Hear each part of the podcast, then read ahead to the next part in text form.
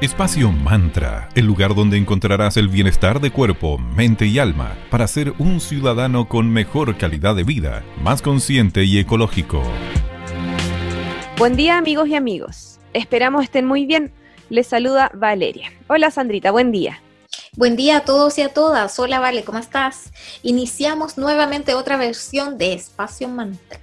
La sostenibilidad es un tema que últimamente escuchamos mucho muchísimas personas están viendo la forma de integrarla en sus empresas, en sus lugares de trabajo y algunos incluso en su día a día. Muy cierto, por eso hoy les compartiremos ideas y consejos que el Portal Globe te da para empezar a incorporar la sostenibilidad. El implantar una estrategia para ser sostenibles en cualquier tipo de organización se ha demostrado que es rentable. Esto porque la mayor parte de las empresas que la implementan pueden llegar a ser conscientes acerca de la cantidad de recursos que consumen y así pueden identificar qué ineficiencias tienen en sus procesos. Hay casos en los que ha provocado incluso un aumento en las ventas, ya que al implementar la sostenibilidad atraes a los consumidores que son más responsables y conscientes, quienes buscan invertir en productos o servicios que tengan comportamientos amigables con el medio ambiente. Por lo mismo, apoyan este tipo de empresas a través de sus decisiones de compras. Un súper interesante tema que vamos a ver hoy. Así que, pero primero vamos con un poquito de música y continuamos con más. A continuación, Calvin Harris con Feel So Close. I feel so close to you right now. It's a force field. I wear my heart up on my sleeve like a big deal. Your love pours down on me, surround me like a waterfall. And there's no stopping us right now. I feel so close to you right now.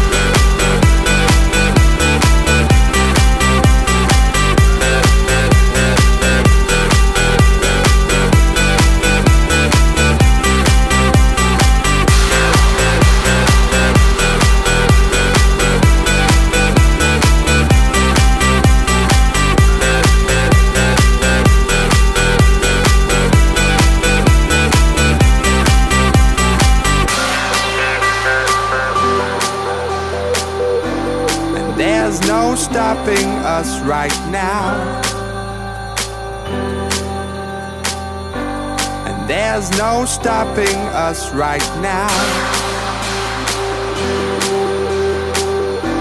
And there's no stopping us right now.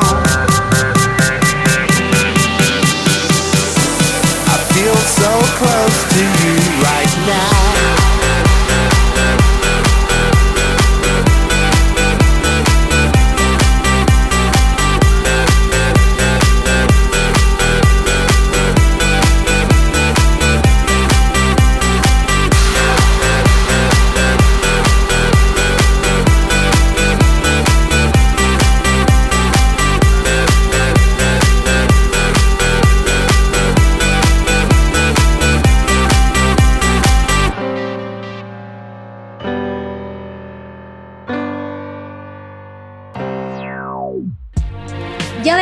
En Espacio Mantra, le damos la bienvenida a Mauro Caimi de Cervecería Coda. Hola, ¿cómo estás, Mauro?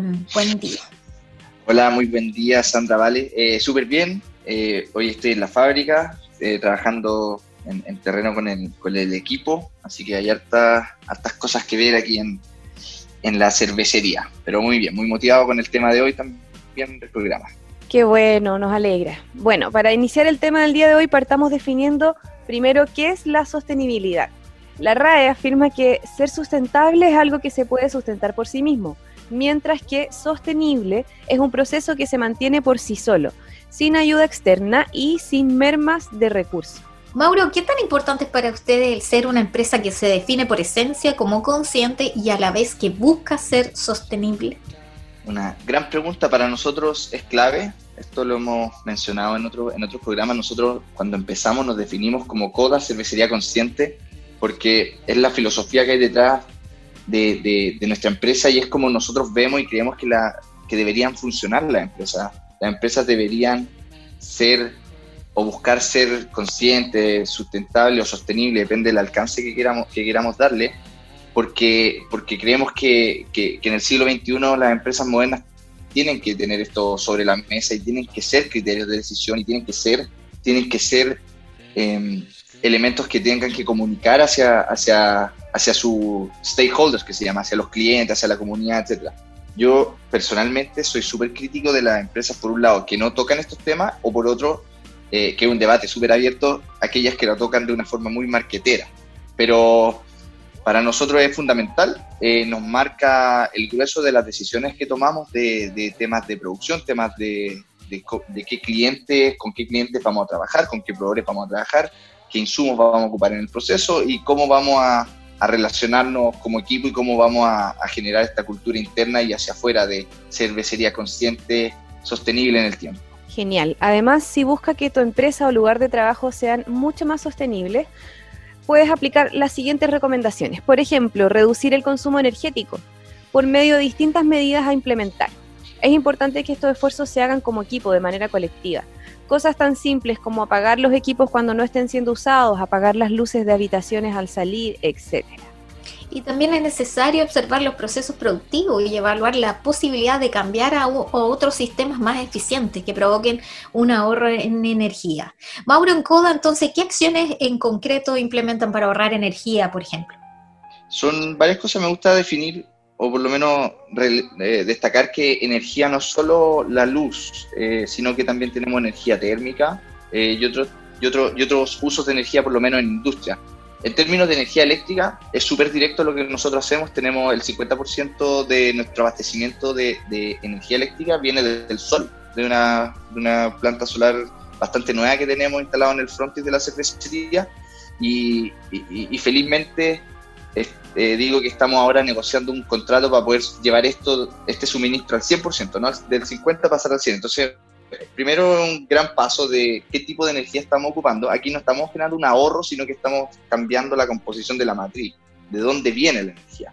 Y en términos de ahorro energético, nuestro principal ahorro está en el uso de la energía térmica, que en cervecería se da por calentar o enfriar líquidos. Y eso tiene un consumo energético brutal. Es muy, muy intensivo el pasar una gran masa de agua o de, o de un líquido de, de, temperatura ambiente, por ejemplo, llevarlo a 100 grados a hervor. O sea, si nos cuesta llevar en la casa, hacer que hierva un, un, fondo con agua, imagínate un fondo de, de varias veces ese, ese, volumen. Por lo tanto, eh, lo que hacemos es eh, es súper eficiente en el traspaso de temperatura. Nosotros tenemos que calentar y enfriar, y entonces todo eso siempre hay una transferencia de cerveza caliente que queremos que pase a frío y para enfriar tenemos que pasarlo por un, intercambiador de calor con agua fría que va a ganar temperatura. Entonces tenemos que aprovechar esa agua que se calentó y la volvemos a usar en el próximo lote productivo para que se convierta en cerveza. Y toda esa coordinación y planificación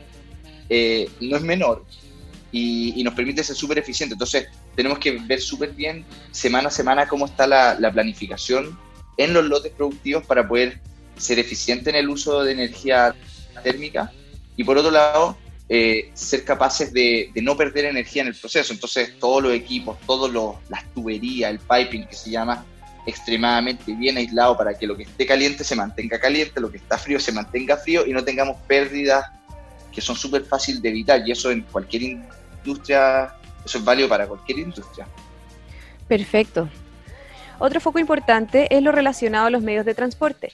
Sabemos que adquirir un vehículo es una gran inversión, pero si aún no es posible, intenta optar por vehículos híbridos o eléctricos por su excesivo costo. Una buena opción es que tus colaboradores compartan vehículos como una forma de reducir costos. Incentiva, además el uso de la bicicleta y el caminar, obviamente mientras las distancias y el clima lo permitan. Y respecto del consumo de papel, que es otro tema importante en los lugares de trabajo, el exceso de consumo de este material provoca distintos impactos a nivel ambiental, provocando una deforestación cada vez más generalizada, provocando aún más desastre climático. Entonces, al respecto, Mauro, en CODA, ¿cómo es el tema de las etiquetas o el consumo de papel en sus procesos? ¿Tienen algún protocolo o medidas al respecto? Un tema bien eh, delicado, hemos ido mejorando. Es difícil es difícil eliminar el papel, está demasiado arraigado y en nuestro caso que usamos etiquetas de papel para identificar la cerveza y las latas, eh, no, podemos, no podemos no tener papel y algo que nos gustaría evitar, pero, pero no se puede. Eh, lo que sí, donde ponemos mucho foco y donde también hay una gran, un gran volumen de papel en todo el tema de oficina. Hay una, una cantidad de facturas, boletas, eh, órdenes de compra y mucho papeleo que que por la forma de llevar la empresa uno naturalmente empieza, empieza a hacer y, son, y empieza a imprimir y no se da ni cuenta y empieza a usar y usar remas de papel. Entonces el trabajo que nosotros hemos tenido en, ese, en esa línea es, eh, es dejar de imprimir básicamente. Todo pasa digital, se imprime estrictamente lo esencial, eh, se imprime por ambas caras, lo que, lo que llega impreso a una cara se usa por atrás, o sea, es sacarle todo el jugo al, a la hoja de papel blanco que llega o que, o que se emite y, finalmente todo va a su depósito de, reciclaje, en este caso, para, para papel y celulosa. Eh, no es fácil, eh, es, difícil, es, difícil hacerle el kit al papel, pero creo que tenemos que ocupar las herramientas que cada vez están más a la mano para el tema de digitalizar todo esto. Eh, hoy día creo que se hace cada vez más fácil y cada vez más normal recibir documentación online y no impresa. Perfecto. Además, otro tema súper importante es la gestión de los residuos. Es algo que hay que ponerle mucho ojo. La empresa genera una gran cantidad de desechos, por lo mismo es necesario aplicar las 3R. Las 3R es como la eh, esencia, es como el, ABC del, de la economía de la economía verde, la economía circular que hemos conversado en otro momento. 3R eh, es por, por las tres palabras de reduce, reutiliza y recicla, donde reducir es dejar de consumir cosas que no necesitamos, es decir, reduce tu consumo, consume lo que necesitas, no consumas de más. Reutiliza, es vuelve a usar las cosas que tienen otro uso. Por ejemplo, si tuviéramos un frasco de vidrio, no lo, no, lo tiremos a, a la basura o a algún depósito, sino que lavémoslo y volvamos a ocuparlo en, otro, en otra función, si todavía, todavía tiene capacidad de, ser ocupado. Eh, y por último, reciclar es aquellas cosas que no podemos reutilizar, es separarlas por su naturaleza, por ejemplo, el vidrio en vidrio, el papel en papel, cartón, plásticos de distintos tipos y así, para, eh, para que luego avancen la cadena y vuelvan a ser usados como materia prima para, eh, para volver a generar ya sea el mismo material u otro eh, un poquito más avanzado en la cadena. Por ejemplo, el aluminio, cuando se recicla, se vuelve a hacer el mismo aluminio pero el cartón o el papel no siempre sale la misma fibra de papel. El papel blanco no vuelve a ser papel blanco, sino que o es papel reciclado o avanza algo como o, papel craft, por así decirlo, eh, y, va, y va avanzando en la... Eh, no, no, recuerdo el nombre ahora, pero, pero cambia la materialidad más eh, aguas abajo en la cadena. Y esas tres R son fundamentales, tenemos que incorporarla tanto a nivel personal como a nivel empresarial. Ese es el desde para poder empezar a hablar de sustentabilidad. Y como bien sabemos, otro elemento súper importante para ser una empresa que quiere ser sostenible es la comunicación, es súper importante. Y te recomendamos realizar campañas de comunicación interna para estimular la educación ambiental, en donde estimules y motives a tus colaboradores a tener conductas mucho más responsables a nivel ambiental. El ecodiseño es otro aspecto muy importante. Implica concebir los productos o servicios desde una mirada ambientalista, considerando toda la cadena de producción, desde el momento de la creación hasta el final de su vida útil. Esto involucra el uso de materiales que provengan de recursos renovables, bajar el consumo energético, entre otras medidas. Mauro, en CODA ustedes aplican el ecodiseño también, ¿cierto? Bien lo pudimos ver hace poco en estas latas que lanzaron, que aparte de ser muy bonita, eh, esto de este formato, la idea es esa, como buscar ser más sostenible aún. Gracias Sandra por el, Sandra por el piropo a, los diseños, estamos bien, contentos con el cambio de botella a lata y, a la nueva imagen que estamos, estamos mostrando. Efectivamente, responde 100% a, a, este tema. Eh, recordemos que nosotros envasábamos en botellas de vidrio de 330 cc que tienen esta forma como todas las botellas que tienen un cuerpo y tienen un cuello y que uno invito al desafío, pero espero que no se entretenga mucho, a tratar de apilar botellas sobre botellas, no se puede. Eh, en cambio, las latas son mucho más eficientes en el en, el, en la gestión del, líquido. O sea, nosotros somos capaces de guardar, mover, almacenar mucho más volumen usando mucho menos material. Es mucho más liviano el aluminio el vidrio, por lo tanto, transportar después mucho volumen es mucho más ligero. Al ser más ligero, ocupamos menos, menos benzina, menos lo que se necesita para transportarlo. Si estamos guardando las cosas en la cámara de frío, que es donde nosotros almacenamos la cerveza, nos cabe mucho más o bien la transferencia de temperatura es mucho más eficiente. Entonces, el motor de la cámara de frío está trabajando mucho menos. El aluminio es 100% reciclable y, existe un mercado. O sea, hay, recolectores de base que, están juntando aluminio y, lo vuelven a meter en la cadena y eso se vuelve a transformar en aluminio. Y el vidrio es un poco más difícil que eso pase. Entonces, todos esos elementos confluyen a que para nosotros tiene mucho más sentido trabajar con latas de aluminio para mover nuestra cerveza que con botellas de vidrio para mover nuestra cerveza.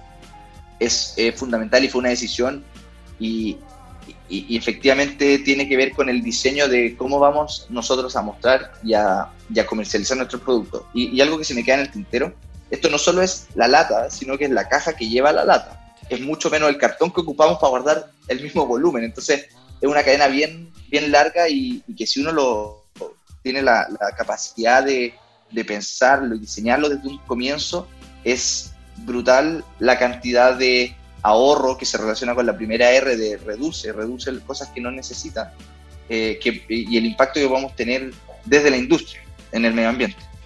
Genial, les felicitamos mucho por tener todo ese comportamiento y esa responsabilidad con el medio ambiente, así que felicidades por eso. Además, eh, les recomendamos incentivar un comportamiento de consumo responsable en sus clientes para poder ser una empresa mucho más sostenible.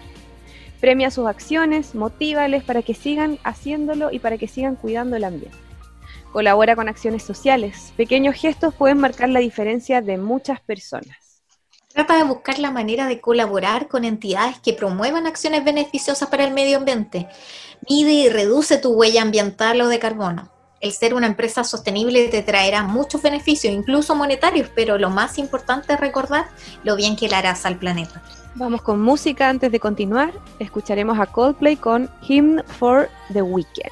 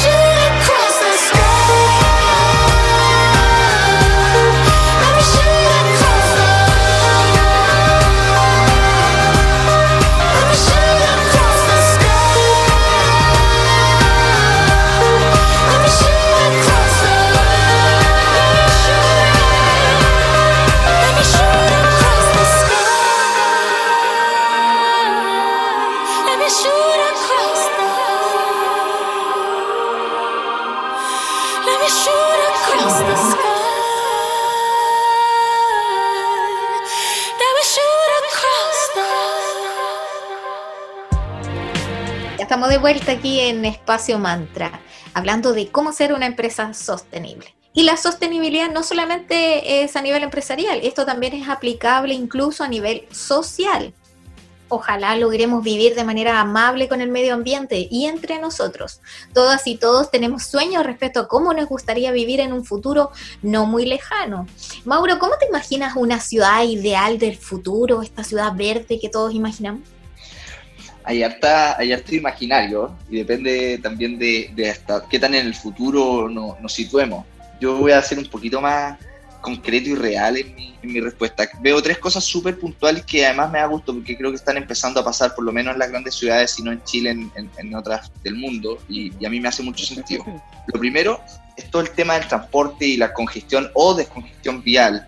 Yo creo que eh, no tiene ni un sentido estar horas y horas en tacos con toda la contaminación ambiental, contaminación eh, a la atmósfera que eso produce, además del estrés, el mal rato, uno tiene que vivir en una ciudad que, le haga feliz y que te dé gusto estar en ella. Por lo tanto, yo creo que avanzar a esa descongestión, a usar la bicicleta, a caminar, que fue como empezamos el programa, a caminar a tu lugar de trabajo o, a, juntarte con tus amigos, es algo que, tiene que pasar. O sea, más, eh, más transporte de, de personas más que de autos eh, menos tiempo de, desplazamiento, tratar de trabajar cerca de donde uno vive y cosas por el estilo. Más bicicleta, yo soy fan de la bicicleta, entonces todo ese mundo de la descongestión vial es, un gran tema. Después el segundo es como el cultivo en casas eh, y vemos también huertas verticales en departamentos, pequeñas, eh, pequeña, pequeños cajones con, con cultivo. yo creo que eso también es algo que, eh, que vamos a empezar a ver cada vez más y, y, si viene algo súper esencial y antiguo en la humanidad, creo que algo súper revolucionario en, en, las sociedades que estamos viviendo hoy día. Y por último, el uso de los espacios públicos es algo que, que, ha dejado de hecho de manifiesto la pandemia. O sea, a mí si algo me da gusto es ver mientras voy caminando y veo una plaza lleno de gente, de vida, y, y que los árboles tengan, eh, tengan un grupo de personas a su sombra o cosas por el estilo. El uso de las plazas, de los parques, de la ribera del río. Eh, yo creo que eh, ganarse los espacios públicos es fundamental para la ciudad del futuro. O sea, dejemos de juntarnos tanto en la casa de cada uno y juntémonos afuera, en la calle. Sí, yo también opino lo mismo. Y le agregaría además a esa ciudad ideal eh, normativas de protección también para los animales, que ese otro tema bastante como controversial. Eh, ver la forma de que ya no exista ningún animalito en la calle, sin los debidos cuidados, garantizar que todos consigan un lugar en el que se les cuide, en que se ame como se merecen a los animales, normativas que además protejan al medio ambiente, entonces es como fusionar un poquito lo que dice Mauro y también empezar a modificar el comportamiento en relación a los animales y el planeta en sí, nuestra naturaleza. Hay tanto por mejorar aún y lo importante es intentar ser nuestra mejor versión posible todos los días, partir por casa, partir por uno y de ahí de a poquito ir aumentando hasta que todos estemos en la misma sintonía, ser más responsables posible. Muchísimas gracias por acompañarnos nuevamente, Mauro, en este interesante tema que nosotros sabemos que todo lo que tenga relación con sostenibilidad estás ahí. Bueno, muchas gracias nuevamente, Sandra y Vale, por la invitación este es un tema que me apasiona, que nosotros vivimos en Cervecería Coda. Eh, así que feliz de nuevamente de participar y, hablar de, estos temas. Eh, hago la invitación antes para despedirme eh, de que nos visiten en coda.cl y en las redes sociales en arroba cervecería coda. Estamos siempre compartiendo contenido, tocamos estos temas también en nuestras publicaciones. Por lo tanto, aquellos y aquellas a los que les apasionan estos temas, nosotros como cervecería estamos felices de seguir conversando al respecto. Muchas gracias Mauro y recuerden visitarlos entonces para informarse más al respecto. Eh, amigas y amigos, les recordamos que hoy es el último día para participar en el concurso del ebook de Horóscopo Chino 2021, Búfalo de Metal de Ángeles Lazo, así que aprovechen de participar. Hoy en la tarde hacemos el sorteo. Gracias, amigas y amigos, por escucharnos nuevamente. Y ya saben, la próxima cita es el lunes, miércoles y viernes, desde las 9.30 a las 10 a.m. en Radio Digital 94.9 FM en la señal Valparaíso, muy importante. Y si se perdieron este programa o llegaron a la mitad, no se preocupen, todos los programas los dejamos en formato podcast en nuestras redes sociales. En Instagram como arroba espacio.mantra y en Facebook somos espacio mantra. Nos escuchamos pronto, les deseamos una muy bonita jornada. Chao, chao, hasta pronto. Espacio Mantra, el lugar donde encontrarás el bienestar de cuerpo, mente y alma para ser un ciudadano con mejor calidad de vida, más consciente y ecológico.